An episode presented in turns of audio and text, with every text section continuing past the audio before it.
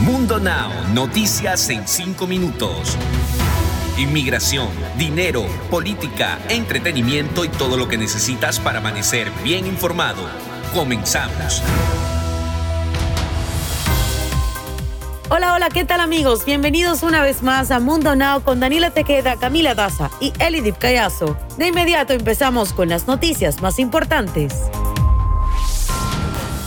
El gobierno de Estados Unidos exigirá a solicitantes de residencia permanente y otros tipos de visas como las de refugiados estar vacunados contra el COVID-19. Así lo anunció el Centro para el Control y la Prevención de Enfermedades desde el 1 de octubre de 2021. Todos aquellos inmigrantes que soliciten asilo, refugio o residencia deberán vacunarse para cumplir con los requisitos médicos que ahora exigirán las autoridades de inmigración. Una niña de 5 años en Georgia murió el lunes después de que un monumento de piedra le cayera encima mientras jugaba con su hermana. El jefe de policía de Blackshear, Chris Wright, dijo a los medios de comunicación que Bella Bennett había estado jugando con su hermana de 8 años alrededor de las 7:45 de la noche en las cercanías del monumento fuera de Lee Street Resort Center cuando ocurrió el accidente. Wright dijo que en algún momento la hermana mayor saltó del monumento de piedra que pesaba cerca de 300 libras.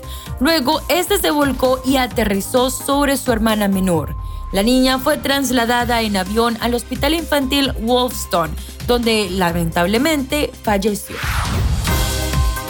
Ida que como huracán provocó una gran devastación en el sur del país y luego se convirtió en un ciclón posttropical, azotó en las últimas horas varios estados del noreste del país, dejando al menos 42 muertos debido a las lluvias torrenciales y vientos huracanados. 23 muertos han sido notificados en Nueva Jersey, según datos hechos públicos por el gobernador de la región, Phil Murphy, quien apuntó que la mayoría de los fallecidos son individuos que quedaron atrapados en sus vehículos por las inundaciones. En Nueva York, se han informado de al menos 12 víctimas mortales que se concentran en el barrio de Queens, tres en Filadelfia, tres más en el condado neoyorquino de Westchester y una en Connecticut, según los últimos datos de medios y autoridades.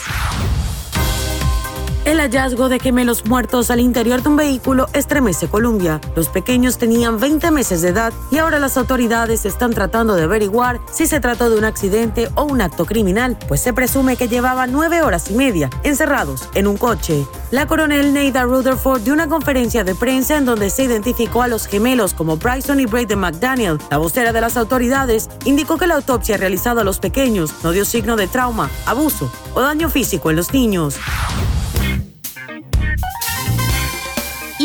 Estamos muy emocionados porque acaba de llegar el fin de semana y consigo las noticias más actuales del entretenimiento.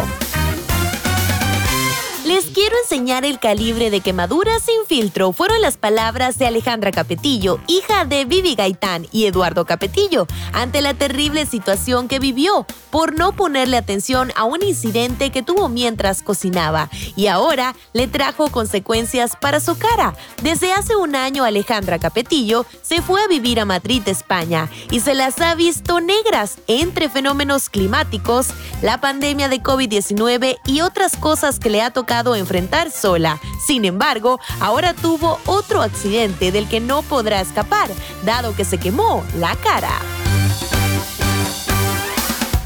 Y ahora cambiando de tema, lo que deberían haber sido muestras de apoyo luego de que se inundara su casa en New York debido a las fuertes lluvias que provocaron un estado de emergencia, se convirtió en una lluvia de críticas para la cantante y actriz mexicana Thalía por hablar en inglés por medio de sus historias de Instagram, las cuales se encargaron de retomar diferentes medios de comunicación, la intérprete de Arrasando compartió cómo quedó su casa después de que una torrencial lluvia afectara a toda la zona.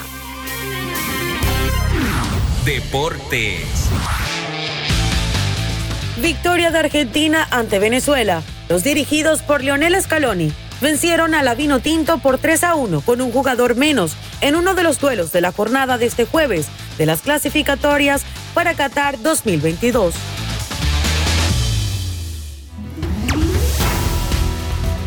Recuerda que puedes ampliar todas estas noticias y muchas más al ingresar a www.mundohispánico.com.